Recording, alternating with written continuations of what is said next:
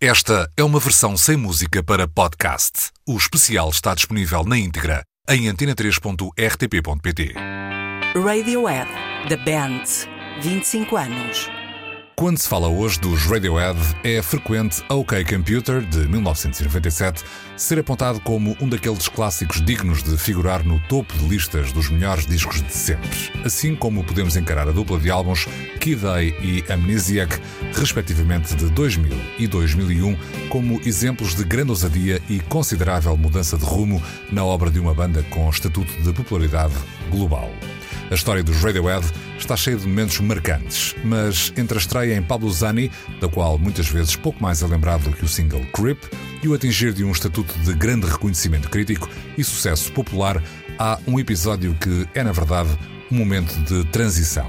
The Bands foi o segundo álbum dos Radiohead e mostrou em março de 95 que havia ali bem mais do que autores de uma canção de êxito. Na realidade, aquele foi o primeiro disco do resto da sua vida.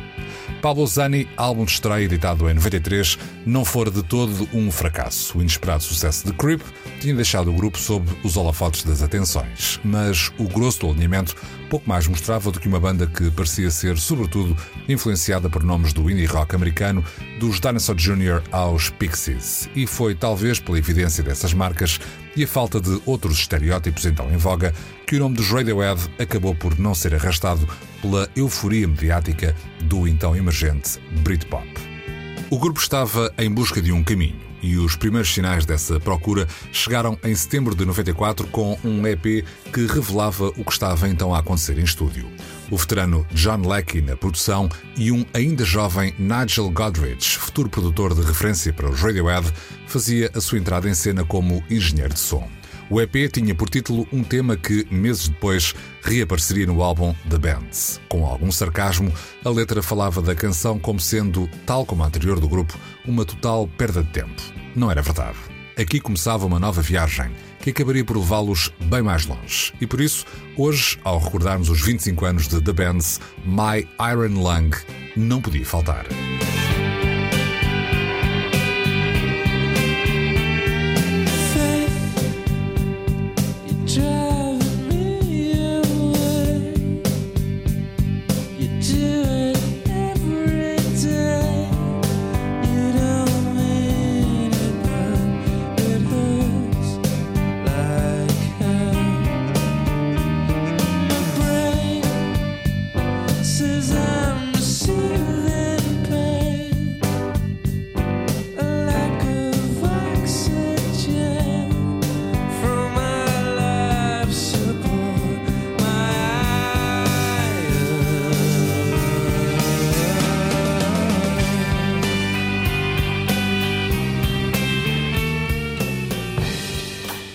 Que quer dizer The Band?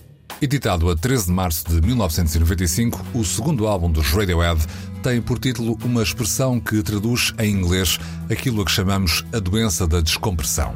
É claro que pode ser liberdade interpretativa entender essa noção de descompressão como o resultado de uma banda que emerge de um espaço de referências primordiais do indie rock americano, no qual estava até aí mergulhada.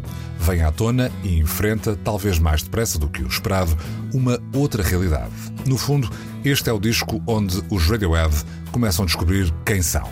O sucesso relativo de My Iron Lung fazia com que o ambiente de expectativa pela chegada de um novo álbum fosse apenas ameno. Tinham já passado por muitos palcos e ultrapassado o estatuto de One Hit Wonders, viver à conta de Creep. Em finais de fevereiro de 1995, a poucas semanas do lançamento do álbum, um novo single revelava os temas High and Dry e Planet Telex, que desta vez os devolviam ao top 20. Porém, foi só com a chegada do álbum às páginas dos jornais que o segredo bem guardado deixou de o ser. Os textos eram elogiosos, muitos não escondendo um tom de surpresa, procurando sentidos para o desencantamento que dominava as canções, como expressão de um eventual pedido de ajuda de Tom York. Não era bem assim. E o tempo deixaria claro que esta não seria uma história semelhante à de uns Nirvana ou Manic Street Preachers, de quem um membro havia desaparecido recentemente. Por mérito próprio, as canções dos Radiohead começaram a habitar a banda sonora de 1995 e esta fez-se ouvir muitas vezes. High and Dry.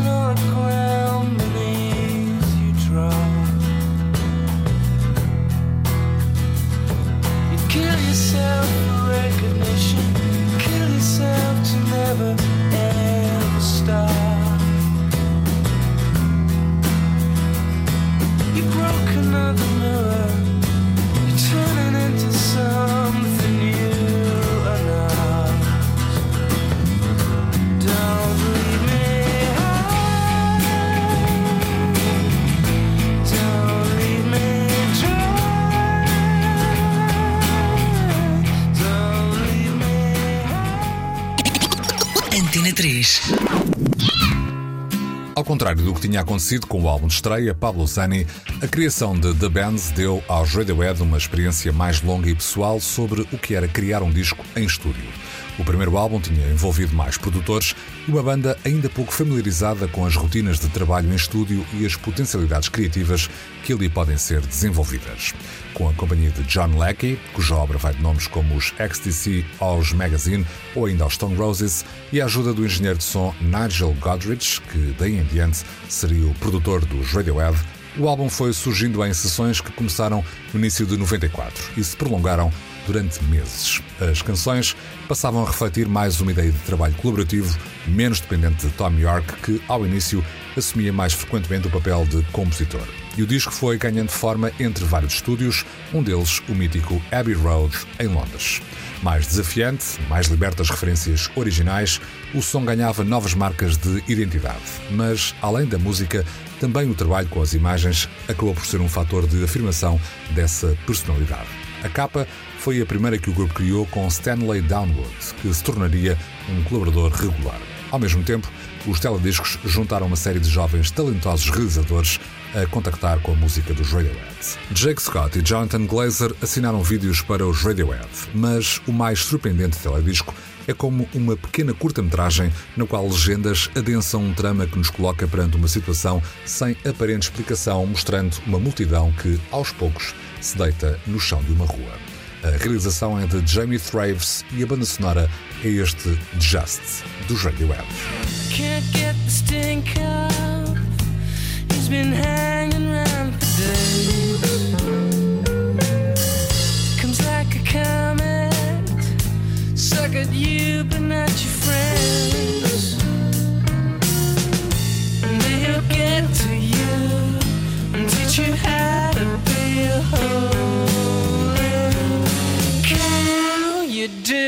to yourself, you do.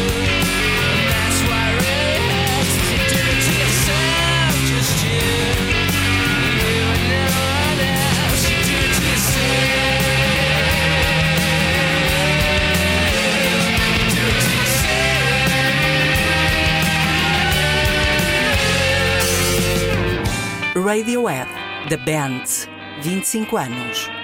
O sucesso crítico obtido pelo álbum The Bands em nada se pode comparar às palavras meramente simpáticas que tinham descrito a promissora estreia em Pablo Sani. A crítica foi a primeira peça no reconhecimento de que o segundo álbum dos Radiohead acrescentava algo novo à sua história e os encaminhava para um futuro ainda mais promissor.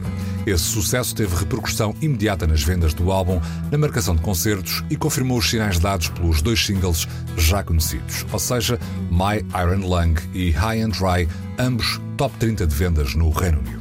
Esta concentração de resultados cativou as atenções da editora que resolveu arregaçar as mangas e preparar uma estratégia para solidificar a posição dos Radiohead no outro lado do Atlântico. E uma das ideias seria de remisturar o tema escolhido para novo single, procurando chegar às rádios americanas. Acontece que o grupo não gostou da ideia, não gostou mesmo nada, e resistiu de tal forma à proposta de remisturar o tema que a editora acabou por desistir. A razão estava, afinal, do lado dos Radiohead, porque pouco depois de editado o original de Fake Plastic Trees, chegou uma boa notícia. Michael Stipe, vocalista dos R.E.M., viu o teledisco da canção na MTV. Gostou e comprou o disco. Pouco depois estava a convidar os Radiohead para se juntarem aos R.E.M. na próxima digressão americana da banda e várias datas se seguiram na América do Norte. Fake Plastic Trees chegou a disco de ouro no Canadá e recebeu palavras de elogio de uma dupla cáustica de animação, Beavis and Butthead. The green plastic watering can For a fake Chinese A fake plastic girl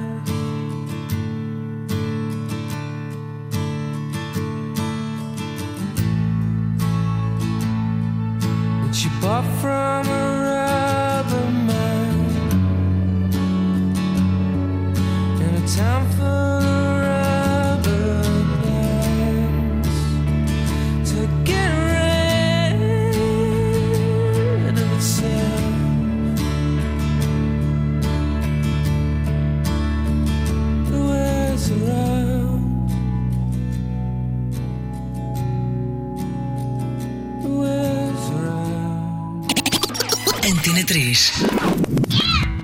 25 anos depois, não é difícil encarar The Bands apenas como um disco de transição, mas também como o primeiro grande álbum de uma das discografias mais marcantes da música do nosso tempo. O disco levou os Radiohead a ultrapassar a carga pesada que o sucesso de Creep tinha exercido sobre o grupo na sequência do álbum de estreia e juntou cinco novos êxitos à sua discografia. Mas foi pela aclamação da crítica que o reconhecimento generalizado do álbum ganhou forma, cabendo depois à estrada a confirmação em pleno de que havia aqui mais do que uma mão cheia de potencialidades. Com The Bands, os Radiohead passaram de promessa a valor seguro da música dos anos 90. No final de 95, The Bands surgiu em várias listas de discos do ano, mas o tempo encarregou-se de lhe dar um lugar ainda maior na história da música popular. Em 2006, por exemplo, o Observer apontava numa lista de 50 álbuns que mudaram a música. Três anos antes, já a Rolling Stone o tinha colocado na lista dos melhores 500 álbuns de sempre, cotando no número 111. Nada mal. Mas nada disto lhe retira o facto de ter representado um primeiro laboratório de ideias que ganharam forma num álbum ainda mais marcante que nasceria dois anos depois, ou seja, OK Computer. E um bom exemplo de uma canção que já olha adiante, rumo a esse terceiro álbum, pode ser este Street Spirit Fade Out, que seria editado como single em 1996.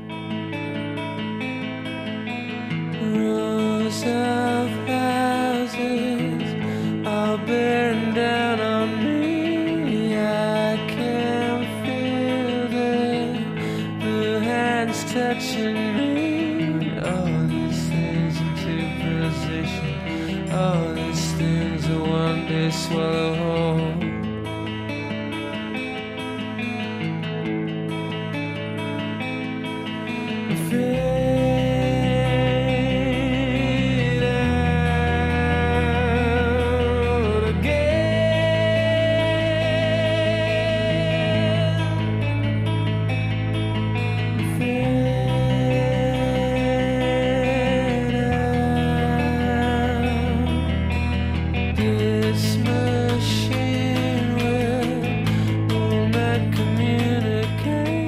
Esta é uma versão sem música para podcast. O especial está disponível na íntegra em antena3.rtp.pt.